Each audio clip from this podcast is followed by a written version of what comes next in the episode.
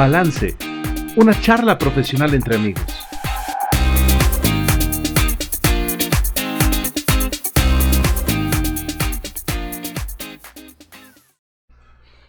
Hola, hola, ¿qué tal familia? Muy buenos días, tardes o noches desde el momento que nos estés escuchando, a la hora que nos estés escuchando.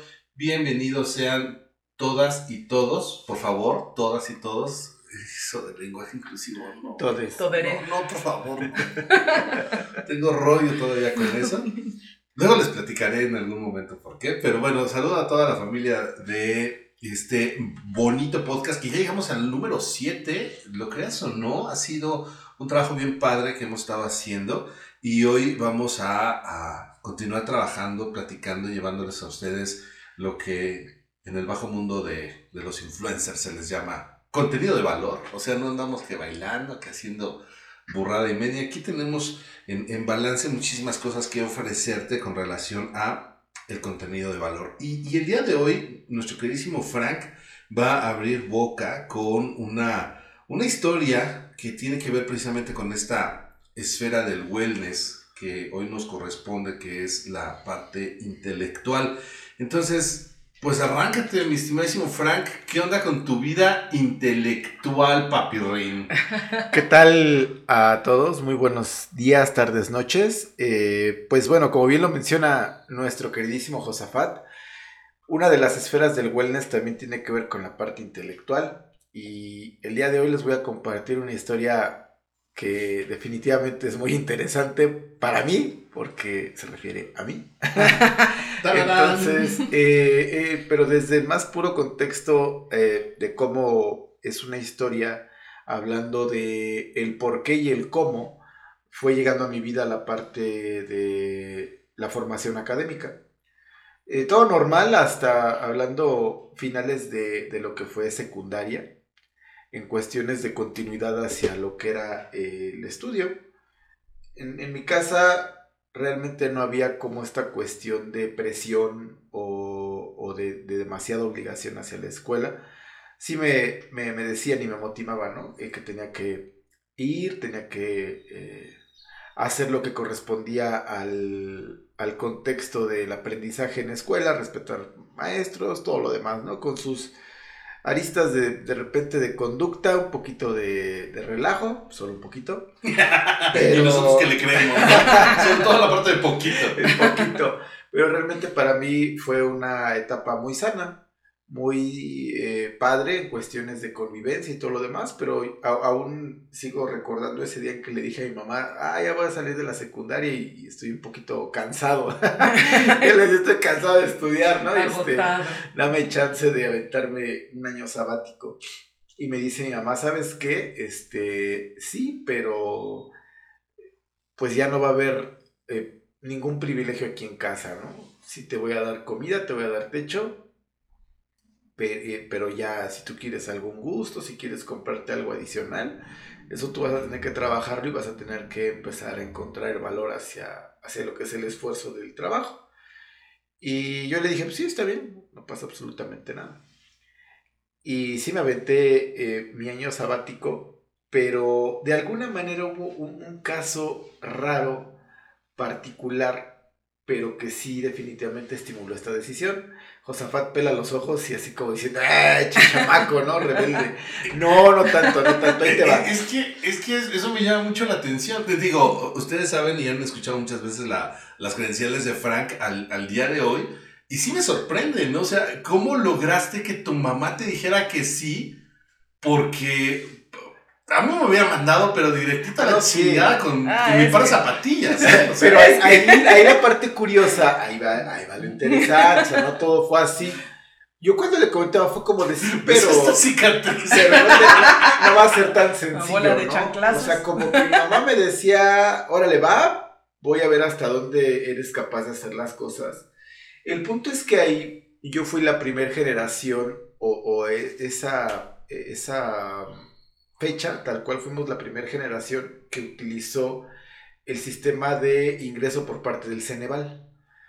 Eh, anteriormente era como de, ah, yo quiero ir a tal prepa, ibas y te inscribías. Había lugares eh, para en la institución, dentro de la institución para ti, e ingresabas, ¿no? ¿Sabes que liberamos mil, mil este, eh, folios y ya si tú eres el número 594, adelante, ¿no? O sea, es que ya no hay lugar, necesitas ir a buscar otra institución, etcétera, etcétera. Entonces entra eh, el concurso del Ceneval, que recuerdo que pues como muchas cuestiones que se van eh, agregando dentro de los procesos hacia, hacia el ingreso al sistema educativo en México, empezó a haber cierta resistencia por parte de la gente de que no estaban de acuerdo y todo lo demás, que iba a ser un lío. Y, híjole, desgraciado o afortunadamente, mi certificado no salió en la temporalidad que tenía que hacer.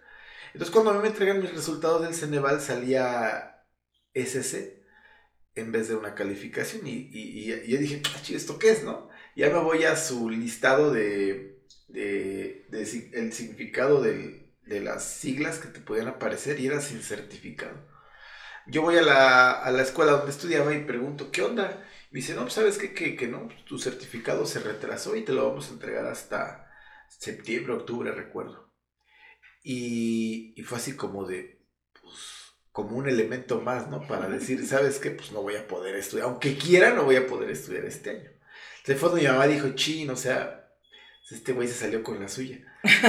Porque al final era algo que yo había dicho que. Yo había decretado, ¿no? Que Yo decreté el, no ir ese año a la escuela. Entonces pasó. Pasó y esta cuestión de, que no, no estudié. Sí tuve que entrar a trabajar. Y todavía me acuerdo que no todo fue mi sobre hojuelas. Ahí les va. Me dice mi mamá: eh, Ok, ya trabajas. ¿Cuánto vas a ganar? O sea, creo que en ese tiempo ganaba, yo era auxiliar de mantenimiento en una fábrica y ganaba creo que 600 pesos a la semana, algo así.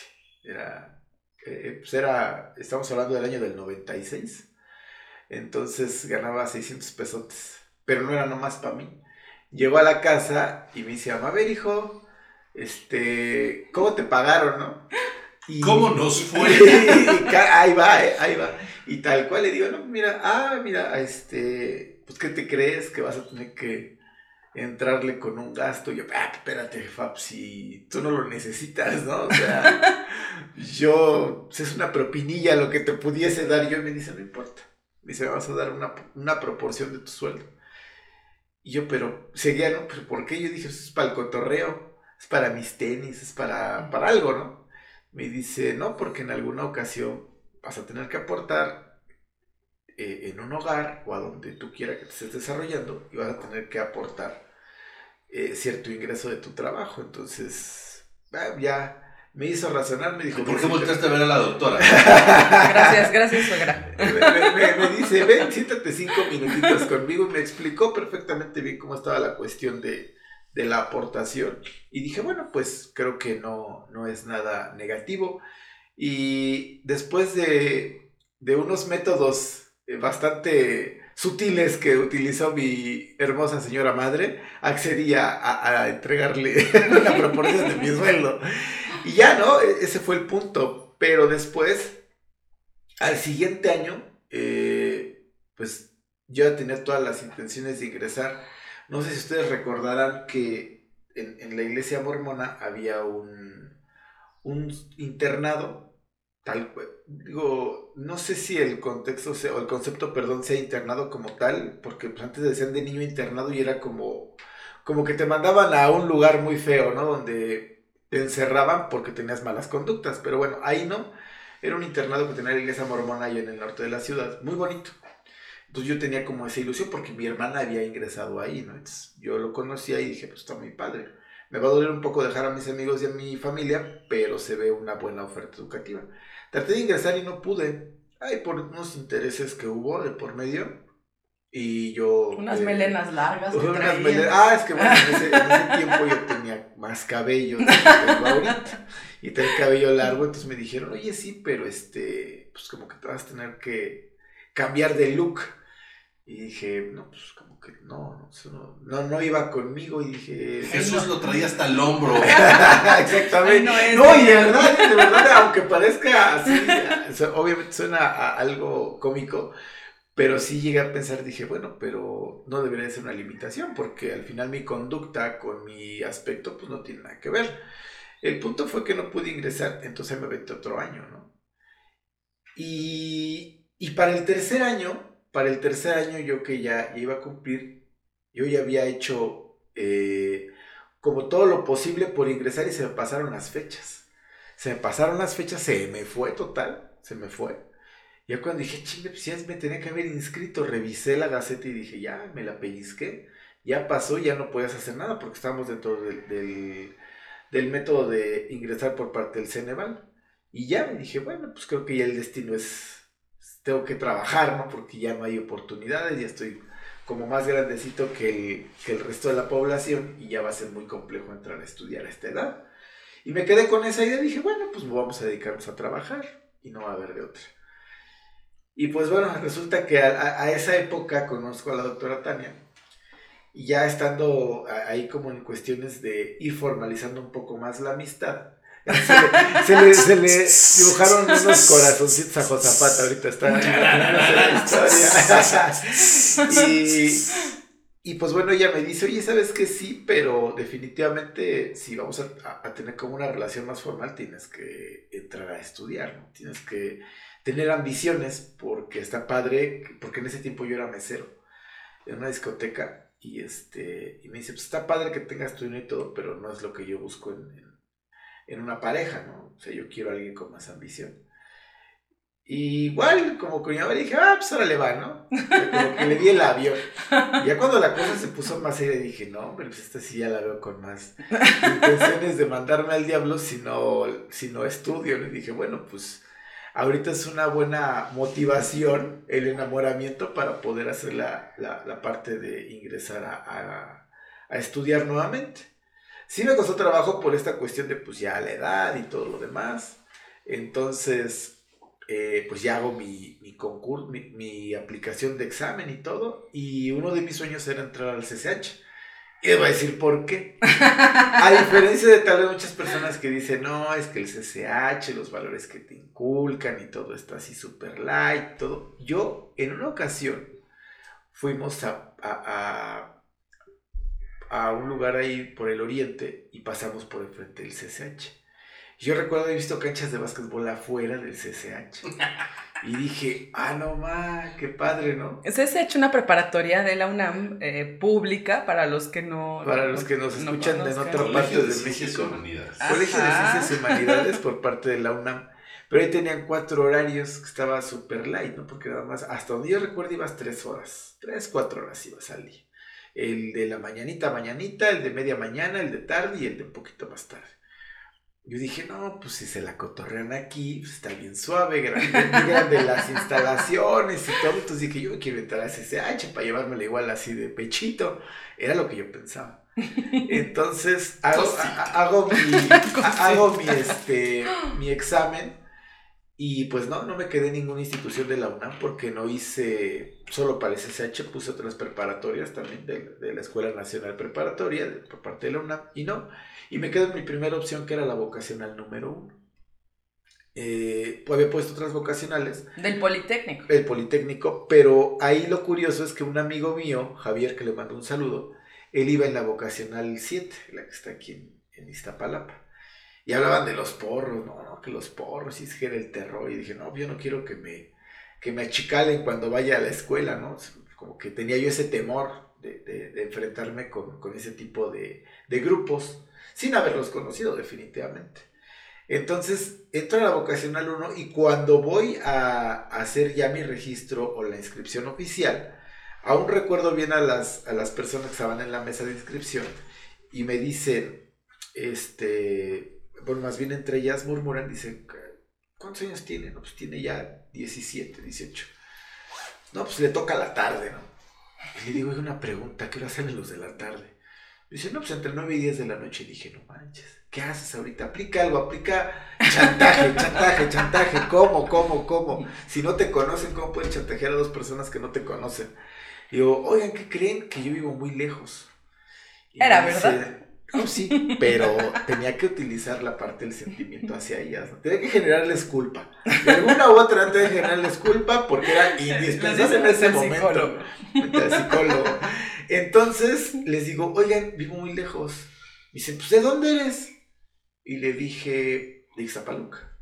Y le dice una a la otra, ¿dónde es eso? y le responde, allá dice, como si fueras para Puebla, donde vive, no sé, la tía, la tía Clara. No sé, algo así le mencionó. Dice, uy, no, si está bien lejos.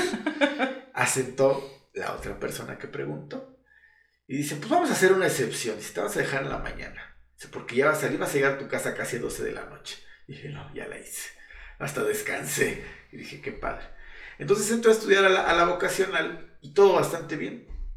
¿no? Ya, este, ahí todo se desarrolló bien. Pero algo que me funcionó y he de aceptarlo, que te traen un poco más vigilado que en la UNAM, ¿no? Y digo, ¿por qué lo, por qué lo menciono? Porque la doctora entra al CCH y yo entro a la vocacional. Entonces yo le decía, no sabes que esto está bien, ah, lo está bien tranquilo y todo. Pero ahí entendí muchos de los valores o, de, o, de, la disciplina que te forman en el CCH. Y dije, pues está padre, pero igual y no hubiera sido lo mío.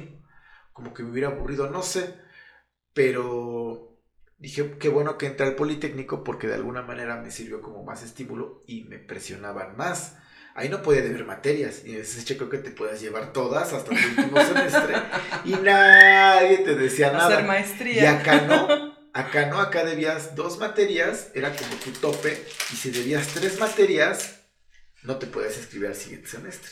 Y si debías una materia de un semestre anterior al que ibas a cursar, no te dejaban inscribirte, entonces no podías tener adeudos. Por ejemplo, de primero, no podías tener adeudos para inscribirte al tercero.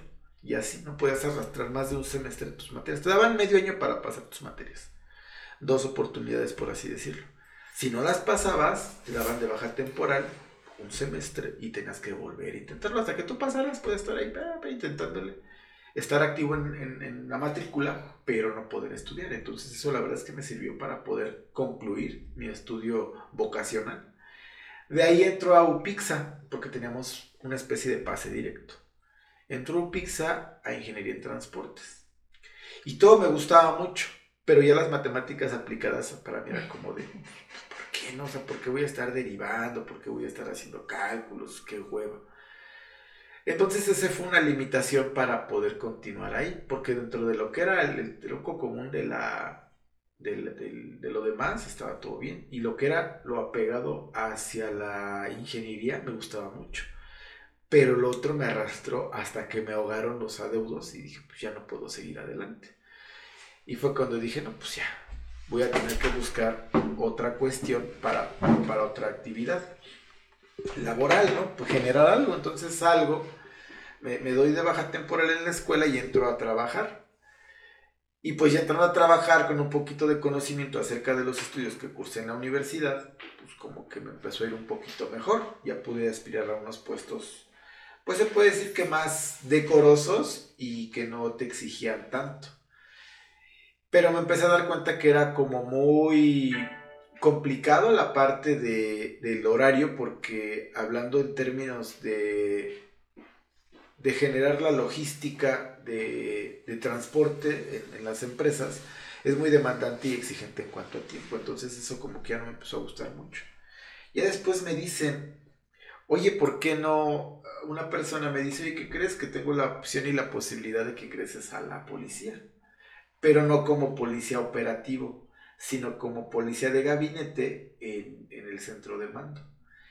Y dije, pues está padre. Así como en las películas, ¿no? Ver las cámaras y contestar el teléfono y operar un radio. dije, pues está bien, ¿no? Suena padre la idea. Ya entrando ahí, estaba todo muy bien, me, agradaba porque yo no tenía que andar operando de, una manera en la calle, no había riesgos no era tan exigente esa parte, entonces dije, bueno, pues está bien, me quedaba muy cerca de mi casa, le empecé a agarrar como el gusto y todo bastante bien. Pero después cambian la administración y dicen, ¿sabes qué? Van todos los que están aquí, o muchos de los que están aquí, pues van para afuera, ¿no? Como para afuera, pues sí, a la, parte operativa, a la calle. Entonces, estando dentro de la estructura de policía, y ya trabajando en la parte operativa, de inicio moría yo de terror, ¿no? O sea, como yo no quiero andar aquí porque en cualquier momento van a, van a dar piso y, pues no, no tenía yo como esa, esa, esa, eso no estaba dentro de mis planes. Pero de alguna u otra manera yo empecé a, a como a entender más el contexto de ser operativo y, y empecé a agarrarle como el modo o el gusto, y la verdad es que se me gustaba mucho. Me gustaba mucho andar en este contexto de, de, de policía operativo. Le agarré la onda, pero ahí es donde viene la parte clave y fundamental. Yo empiezo a darme cuenta de muchas cuestiones que se dan en esa estructura en las cuales yo no estaba de acuerdo. Y al no estar de acuerdo dentro de mis valores y mis principios morales, dije, pues esto no es para mí. Y me dice la doctora Tania, ¿y cuánto tiempo piensas estar ahí? ¿Toda tu vida? ¿Vas a terminar? Vas a, ¿Te vas a jubilar en este trabajo? Le dije, pues claro que no. Me dice, entonces, ¿qué vas a hacer?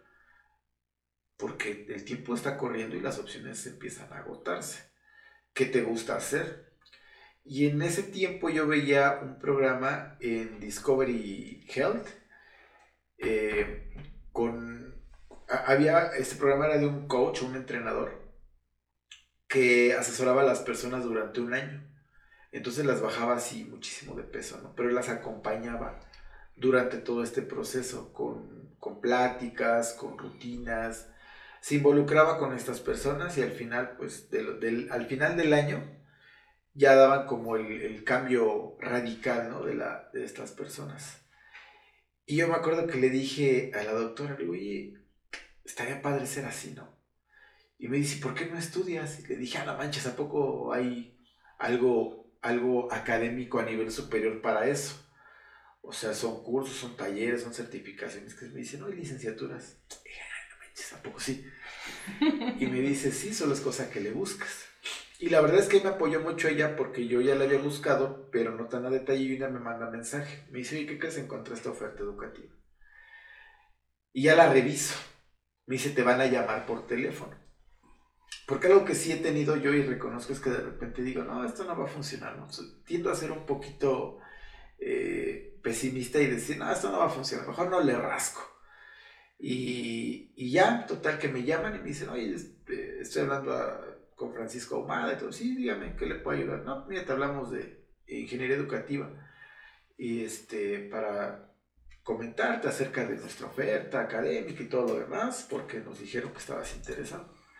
Entonces, ya me dan los costos, me dicen cuál es el proceso para inscribirme.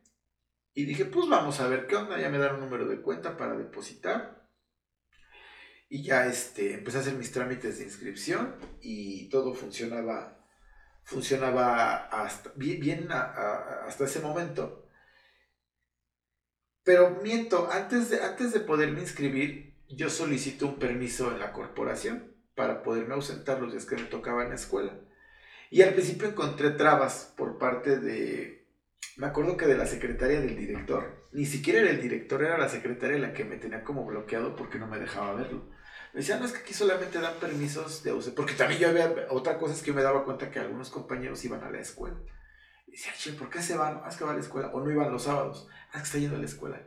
Y decía, che, yo también pues, quiero así, ¿no? O sea, quiero ese privilegio y ese apoyo de poderme ausentar para ir a la escuela. Entonces, cuando le comentó a la secretaria, me dice que, que, no, que no, no me van a recibir, que ni me van a aceptar el permiso porque solamente autorizaban estudiar carreras que fueran afín a seguridad pública. Criminología, psicología, derecho penal, etcétera, etcétera. Entonces yo dije, bueno, pues la mía no tiene nada que ver. Pero, pero ahí es donde ya dije, no, pues tengo que de alguna manera buscar el contacto con el director. Logro entrevistarme con él y le digo, y me dice, oye, pero es que esta no es afín. Le digo, bueno, puede ser que en un futuro se pueda implementar un proyecto aquí de acondicionamiento físico, buscar mejorar la salud de los elementos. Y como que dijo, ah, pues no suena tan mala la idea. Y ahora le va. Me dice, pero cuidadito y un día no vayas a la escuela y te vayas por ahí de canijo y olvídate de los permisos. Sí, pero pues me hicimos un oficio, me lo autorizó, lo presenté a mis jefes inmediatos y sin problemas. Día que me tocaba escuela, con permisito yo me iba a estudiar, ¿no? Entonces, todo me acuerdo mucho de las palabras de un ex compañero que me dice, ¿tú para qué chingados vas a la escuela? Y le dije, pues porque quiero buscar otra oportunidad que no sea estar aquí para siempre, ¿no? O sea, en esto. Me dice, pero aquí lo tienes todo, tienes seguro, tienes aguinaldo, tienes sueldo, tienes prestaciones de ley. ¿Para qué le mueves? Aquí estás a todo dar. Yo dije, no. O sea, y sí me gusta, sí está padre, pero no es para siempre. O sea, no lo quiero yo para todo, todo el tiempo dedicarme a esto. Entonces ya empiezo yo a estudiar y ya a punto de terminar suceden algunas cosas y me doy de baja, baja voluntaria. Y ya me aviento al proyecto a trabajar con la doctora Tania, porque ella me dijo, oye, ¿sabes que tengo una idea para hacer una empresa en la cual integremos la cuestión de la salud? Estoy hablando de hace como siete años más o menos, seis, siete años. Y yo le decía, pues suena padre, ¿no? Y ya cuando estoy a punto de salirme, me, ella me dice, ¿sabes qué? Pues, vete a trabajar conmigo. Le dije, pues tengo un poco de miedo, pero bueno, vamos a echarle, vamos a echarle equipo. Y ya esa fue la, la, cuestión en la cual decidí darme de baja para empezar a trabajar ya de manera directa con los, con los entrenos, con las personas. Y a raíz de eso, pues se abre otra, más ambiciones, ¿no? O sea, ya lo que me empezó a gustar fue como empezar a aprender y empezar a darme cuenta de la importancia que era la profesionalización acerca de lo que podemos ofertar como un servicio de bienestar. Y con todo respeto, no decir que solamente voy a irme de cursos y de certificaciones, que sí son importantes, pero como la carta fundamental es como la, la cédula, ¿no? Tener un título te da como mayor seriedad ante las personas y te da mayor profesionalismo, ¿no? O sea, por eso lo, lo, lo comento, ¿no? Lo menciono, yo respetando la parte de quien quien a lo mejor ha aplicado esta cuestión, concursos, certificaciones, capacitaciones, no digo que no sean buenos, pero no hay nada como un aval profesional ya, un término un poco más serio.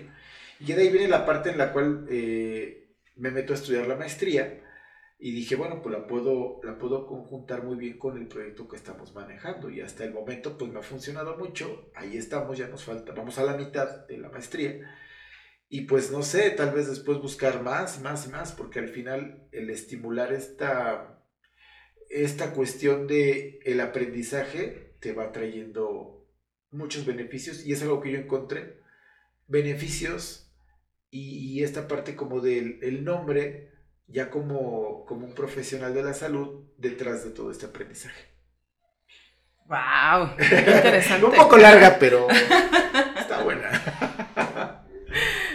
Y, digo, no, no, sé ustedes, pero a mí en términos, eh, de, ya hablando así como en confianza, yo soy una persona muy insegura, muy, muy insegura.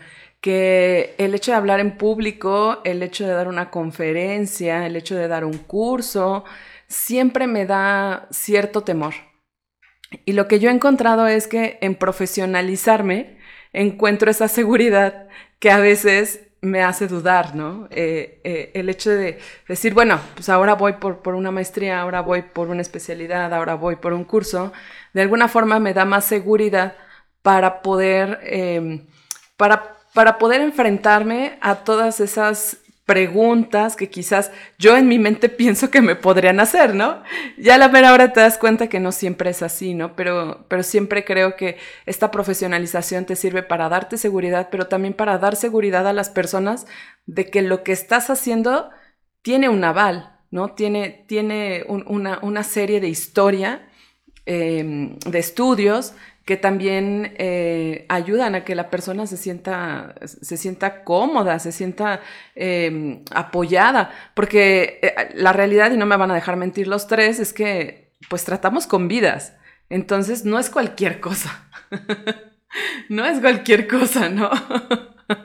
Aquí, aquí están, están haciendo algunos gestos y después les diré, pero sí, o sea, son personas que en realidad pues tienen una familia, tienen una historia y pues merecen indudablemente el, el, mayor respeto posible, ¿no? Y el respeto, ¿cómo se lo ofreces? Pues teniendo una profesionalización. Claro, es que solo nos dio risa Josafat y porque solo somos la doctora Josafat y yo, entonces somos tres la doctora dice, no me dejaron mentir los tres, entonces hicimos señas de que había alguien frente a doctora imaginario, pues también, pues como que es cuate, ¿no? También está con nosotros. Por eso fue el chascarrillo. Antes de, de, empezar a grabar este episodio decimos, bueno, la parte intelectual hacia dónde va, ¿no? Y, y ahorita escuchando a, a, la doctora, pues evidentemente también es, es algo, ¿no? A mí también me da mucha inseguridad hablar en público, también me da mucha inseguridad dar conferencias, salir en radio. en televisión. Programas de radio. Programas de radio. Pero, este, no, no es cierto. La verdad es que para mí siempre ha sido algo muy fácil. Para mí hablar con, con la gente siempre ha sido muy fácil y de ahí yo creo que tiene que ver mi carrera. Y precisamente eso es lo que decíamos, ¿no? La intelectualidad tiene que ver con la, la materia, con la escuela, con, con los libros. Y, y, bueno, e, esta, esta cosa que decía ahorita Tania con relación a la, a la inseguridad, eh, en mis ratos libres, que son muy pocos, toco el saxofón.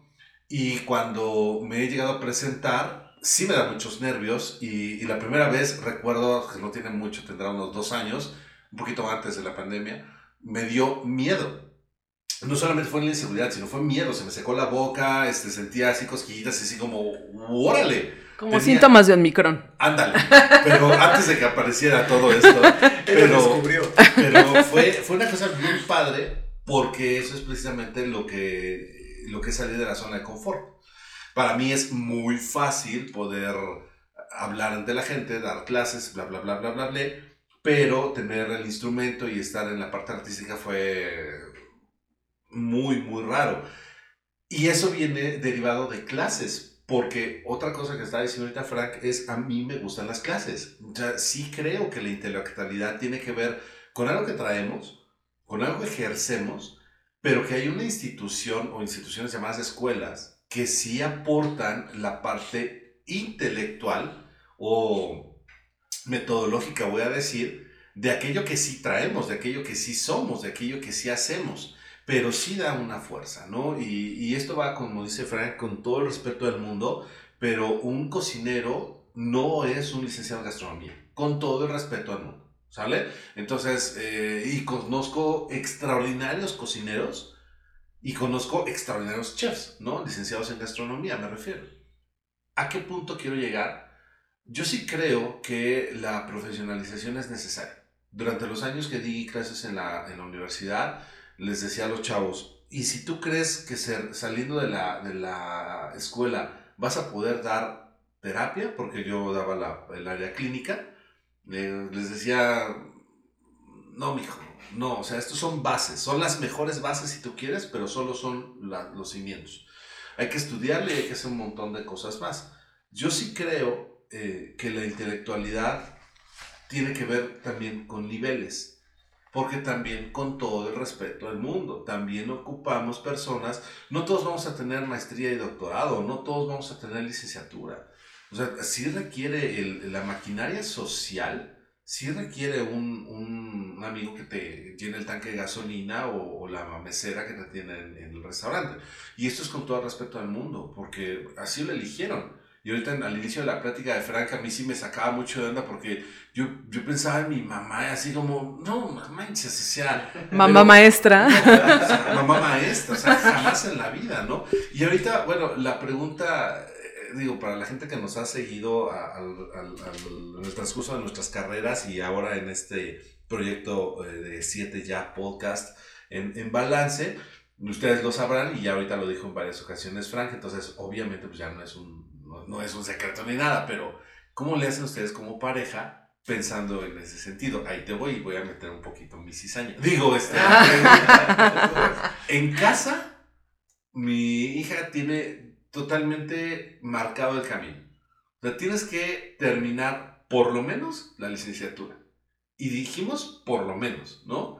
Pero ese es una, una, un camino ya muy marcado porque los dos somos muy académicos escucho a Frank diciendo, ay, mira, pues, pues un sabático no estuvo tan mal, mira, después se me pasaron las fechas, insisto, pienso en mi mamá, ¡se te pasaron las fechas! No, no, no, se hubiera sido desastroso, ¿no?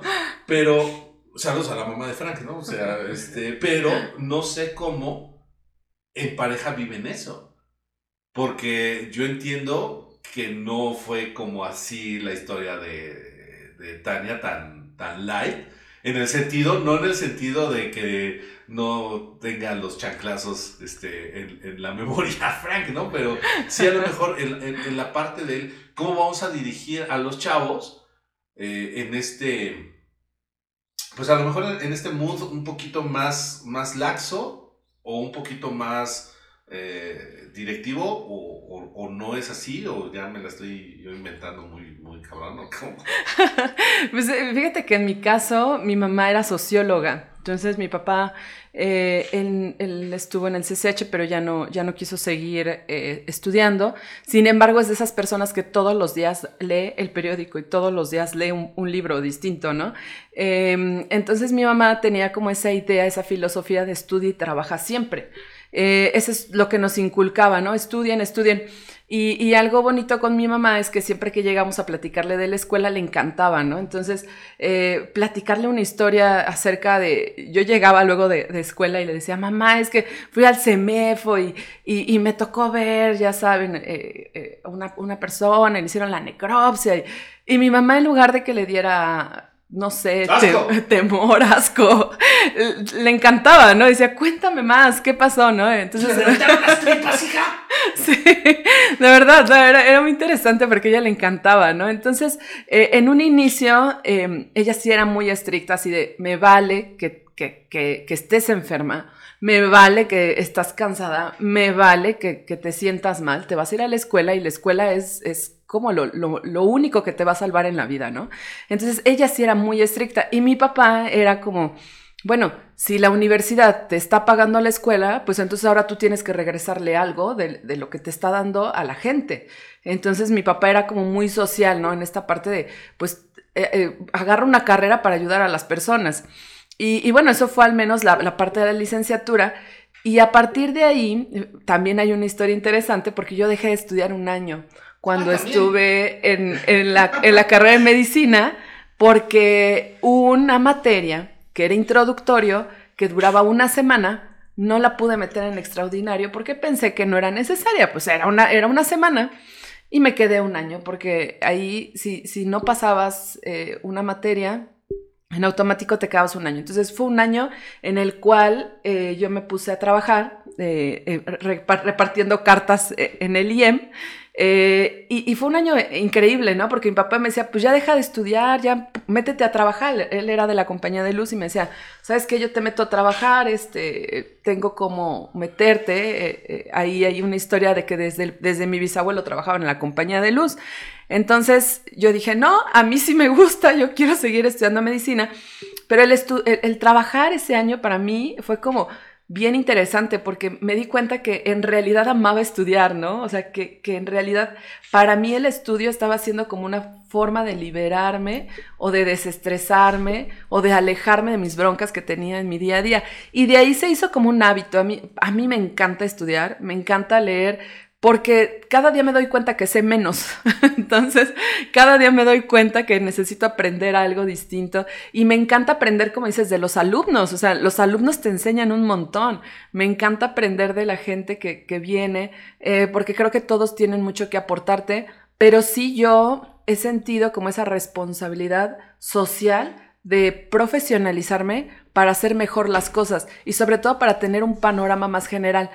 Porque cuando estudié medicina, pues me di cuenta que no sabía nutrición, entonces hice nutrición. Cuando hice nutrición me di cuenta que no sabía nada de psicología, entonces hice un coaching. Y como vi que no sabía nada de eso y que en las, en las empresas les daba mal, pues entonces me metí a hacer la especialidad en salud, gestión y bienestar corporativo. Y como vi que no sabía dirección, entonces me metí a hacer la maestría en dirección de hospitales. Y ahora me doy cuenta que que no sé muchas otras cosas. Entonces yo creo que esto no va a parar. yo creo que no va a parar. Creo que es importante, ¿no? Creo que es, es necesario para, para todo ser humano eh, saber que no lo sabes todo, tener siempre un sensei, una guía que te ayude a ver las cosas desde otro enfoque, desde otra forma distinta y sobre todo lo que decías, Josafat, salir de tu zona de confort. Cuando te enfrentas a algo que no puedes, entonces se abre una ventana nueva en tu cerebro. Y creo que eso, eso también se vuelve adictivo, ¿no? O sea, se vuelve adictivo el, ahora voy por más, y ahora voy a hacer esto. Y ahora, por ejemplo, lo que estamos haciendo es innovar en algo que nunca habíamos hecho, ¿no? Eh, y que nunca nos enseñaron en la escuela. Y pues también hay que aprenderle, ¿no? Tienes que aprender a cómo comunicarte, cómo compartir la información. Y creo que finalmente esta parte intelectual es algo que nadie debe dejar pasar. Porque sí, es verdad, ¿no? Si tu cerebro no logras desarrollarlo, no logras trabajar con diferentes áreas, entonces nunca te vas a dar cuenta del potencial que tienes. Qué, ¿qué historias tan impactantes tienen ustedes Pero no me contestaron. Y a Yo, los hijos... ahí voy, ahí voy, ahí voy. Ya, es que nada, tú te esperando.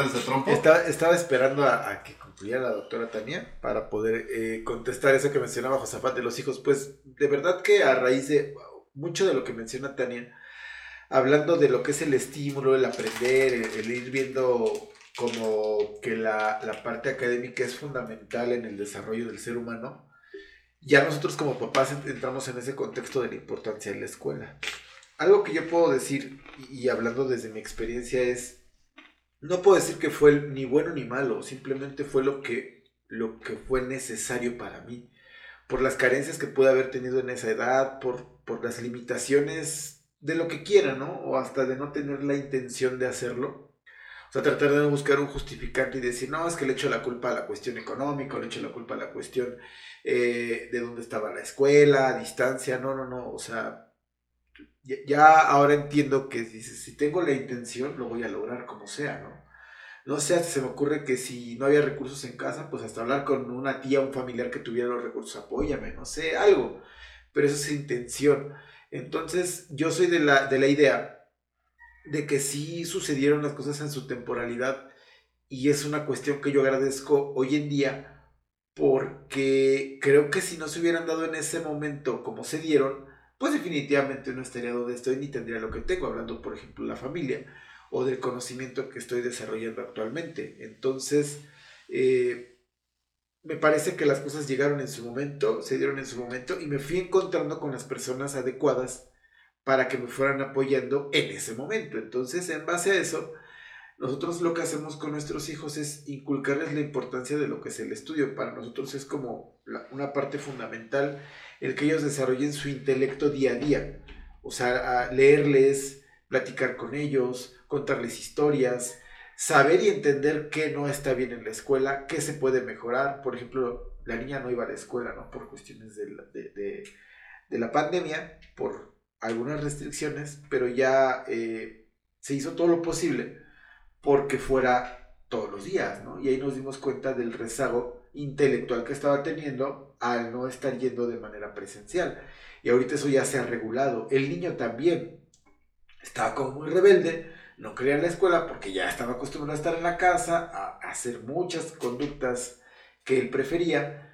Y ahora es, no, convive con otros niños, convive con una maestra, convive con compañeros, conoce más gente día a día, estimúlate y hemos visto un desarrollo en ambos, pues fundamental. Y es donde dices, bueno, a raíz de hacer este tipo de cosas o de, aplicar estos mecanismos de acción, vemos mejora. Pero si dijéramos, no, es que desde que va a la escuela es más rebelde, es grosero, no está aprendiendo, es bueno, pues igual y la escuela no es para ellos, ¿no? Y también habría que ver qué se hace, porque también eh, para mí es una cuestión fundamental. Si esto no está funcionando, piensen que te puede funcionar, ¿no? A lo mejor no, la escuela así se escucha un poco cruel, pero puede ser una realidad la escuela no es para él, ¿no? O para ella.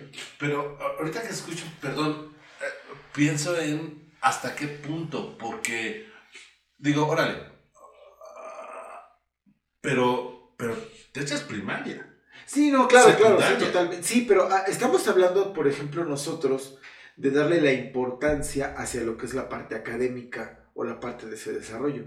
Pero también sabemos que hay personas que dicen, ¿sabes qué? No, porque nomás no lo hace porque es bien güey para la escuela, ¿no? ¿Y para qué lo mando si es güey? Más bien no hay estímulo. Y todo. importancia. O la metodología, ¿no? Puede ser, claro. Porque quizás la metodología no es adecuada. Digo, yo me acuerdo, no sé ustedes, yo iba en escuela pública, en la primaria, ah, éramos 60 chavitos, ¿no? O, este, y, y todos era un relajo. Y la verdad a mí sí me tocaban mis cates. O sea, sí, sí me tocó que, que, me, que me dieran los reglazos, que me aventaran el borrador. Y quizás el método en ese... Y es doctora generación de cristal. déjense, déjense pegar. Y, y, el método quizás no era tan chido porque igual decías, pues como que no. Entonces yo creo que también como padres es importante que busques el mejor método para tu hijo, ¿no? O sea, cuál es el, la forma en la que tu hijo aprende según su personalidad y el estímulo que le puedes dar. Sí, ah, fíjate que ahorita hablando precisamente de esta situación generacional, pues iba siendo diferente generación a generación. yo sí fui a escuela privada eh, tres años. Yo estuve en tres primarias distintas y la de en medio fue primaria eh, privada según tercero, cuarto y quinto. Cuando llegué a sexto a la oficial, sí iba mucho más adelantado que a los chavos de, de oficial. Sí iba. Tan fue así que llegué y a la semana hicieron un examen para la escolta y me quedé en la escolta, ¿no? Me quedé como abanderado porque fui el mejor promedio, o el mejor examen, perdón. Pero eh, un hijo de la escuela, que estuvo ahí desde primero, la mamá se puso, no, mi hijo se merece la bandera. Y entonces mi mamá un poquito Sácale punta como siempre ha sido. Le dijo, sí, que se quede con la bandera. Mi hijo quiere ser sargento y ordenarle al tuyo. ¿No? Entonces, bueno. Ah, no, que se quede con la bandera. Sí, que se quede con la bandera, que lo cargue. ¿no? Che burro. Ah, es cierto. Este, y, y entonces, yo sí creo que hay, un, número uno, sí hay una diferencia en cuanto a lo que estaban diciendo ahorita, ¿no? La metodología. La metodología del recinto académico Sí, sí creo que hay diferencia entre las metodologías, como decían hace rato, y sí creo que hay diferencia entre una escuela pública y una privada, de alguna u otra manera. Eh, sí creo también que hay diferencia entre estudiar en casa y no. Para mayores referencias, vean, digo, escuchen nuestro podcast de la esfera social, porque, pues, por más, incluso que seamos familias antiguas con 5, 6, 10 hermanos, pues no son los mismos 40 compañeros, 30 compañeros que podemos tener y la interacción que, eh, que eso va a generar y de alguna u otra manera también la intelectualidad que se va a, generar, ¿no? Decía hace un momento Frank, dependiendo de cómo eres, decía la, la doctora Tanner dependiendo de cómo, cuál es tu, tu estilo de aprendizaje, a final de cuentas, eh, también el, la esfera familiar, la, la, situación familiar, qué tan importante, qué tan preponderante sea para esa familia en la escuela, porque tenemos a los amigos eh, comerciantes de los tianguis, que yo conozco mucha gente que no está interesada en que los hijos tengan una licenciatura, que tengan tal vez la primaria, secundaria terminada, y es gente bien valiosa, es gente bien productiva, es gente bien chambeadora, que no no ocupa, no le gusta, no, no, no le funciona la escuela. Y hay gente como, pues nos platicaba su historia Frank, que lo va, eh, pues descubriéndole el, gusto hasta incluso cierta edad, ¿no? O sea, yo recuerdo mucho que yo me hice buen estudiante el último año de la carrera. Porque de ahí en fuera me quedé por un montón de materias en CCH, troné en varias eh, materias en la universidad, y ya después, todas las demás han sido de, la verdad es que han sido promedios de 10 cerrados. Sí, soy también bastante ñoño, ¿no? O sea, aquí nos juntamos los tres y puñito, ¿no? Porque sí nos gusta, pero, pero sí creo también que depende de la, de, de, de la escuela, depende de cómo lo vamos en, casa, cómo nos lo han, eh, voy a decir, hasta inculcado en la familia y cómo esto se comporta eh, familia a familia. ¿No? Y entender esta parte que no a todos nos gusta la escuela, no a todos somos genios, porque también hay gente tremendamente brillante que, voy a decir, hasta ni escuela necesita para, para ejercer, trabajar esta parte intelectual, pero digamos un promedio, un promedio en el cual sí es importante eh, trabajar con los con las cartas que te tocan, ¿no? Porque también eso tiene que ver con la genética, también tiene que ver con, con, situaciones que no son propiamente de nosotros, sino lo que vamos heredando y cositas así, ¿no? Y, y creo que algo que dices muy interesante, yo he estado en tres universidades diferentes, eh, haciendo diferentes estudios. La, la, licenciatura la hice en una escuela pública, que es mi, mi amada y maravillosa UNAM. Y, uh. es, y las dos maestrías que, que, he hecho las he hecho en, en universidades particulares. Eh, ¿Por qué? Pues porque el, el, área a la que yo quería hacer la maestría, pues indudablemente no la tenía la universidad, la UNAM.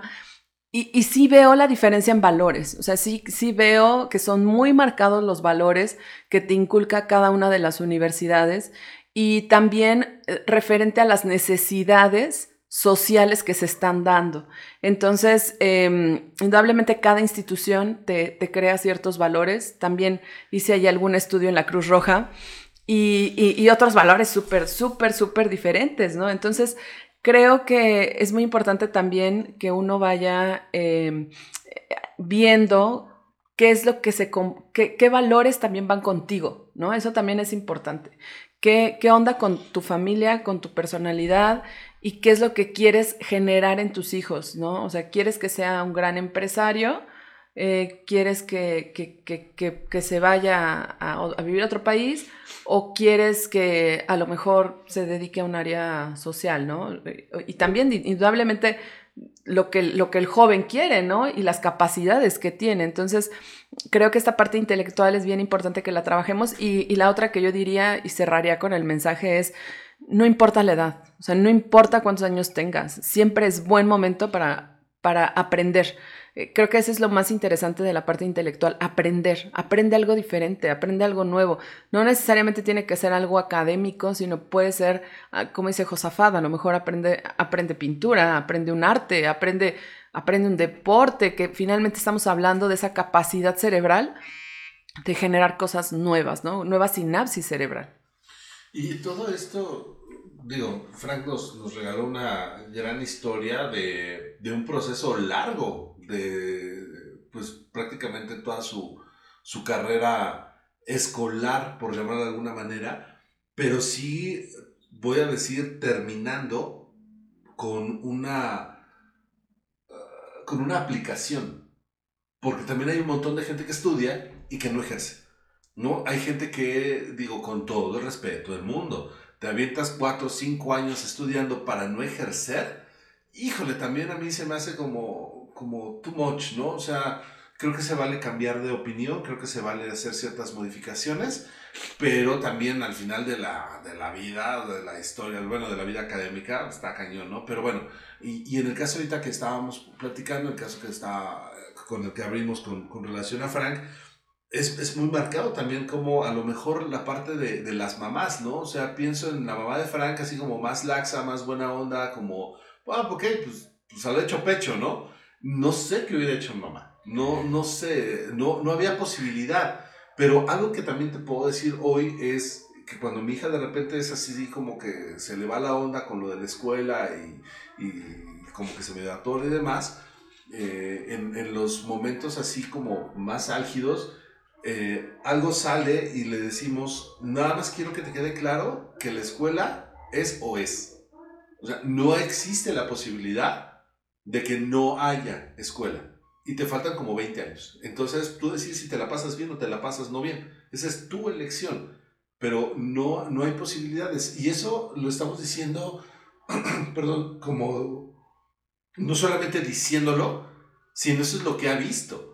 Literalmente la escuincla cursó media maestría con nosotros en la panza, pero mm, esa es como parte de su historia, es parte de su genética. Entonces, pues nada más es cuestión de apoyar. Entonces, ah, abran los ojos y, y, los oídos, este, papás, mamás, porque es bien importante que le echen la mano a los chamacos y ah, chequemos las capacidades que cada uno de ellos tiene. Y, también algo que si no hay estímulo, no hay crecimiento cerebral. Eso es muy importante, ¿no? Sí, claro, porque eh, puede, sonar, ¿no? Como que dice, no, es que déjalos que ellos decidan, déjalos que que si no les gusta, pues que no lo hagan o que no vayan, ¿no?